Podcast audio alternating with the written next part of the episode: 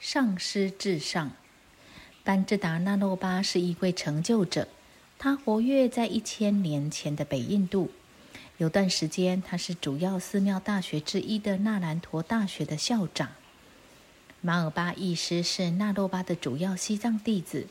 马尔巴曾三次长途旅行到印度去，以得到及修行由密续专家所传授的金刚圣法教。他将大手印的传承与教法带回西藏，成为密勒日巴的上师，而且是格举传承之父。有一天，那洛巴想考验一下弟子马尔巴，他使天空中浮现出一个多臂极尽本尊喜金刚的形象，周围围绕着八大眷属，然后问弟子：“星子啊。”你是先向我你的上师顶礼，还是先顶礼本尊呢？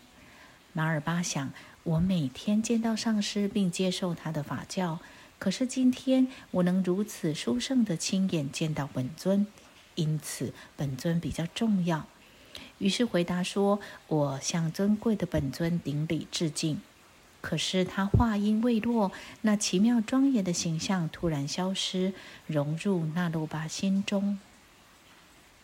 然后，那罗巴上师对弟子说了一个颂言：“法子，如果没有上师，人怎么能听闻佛法呢？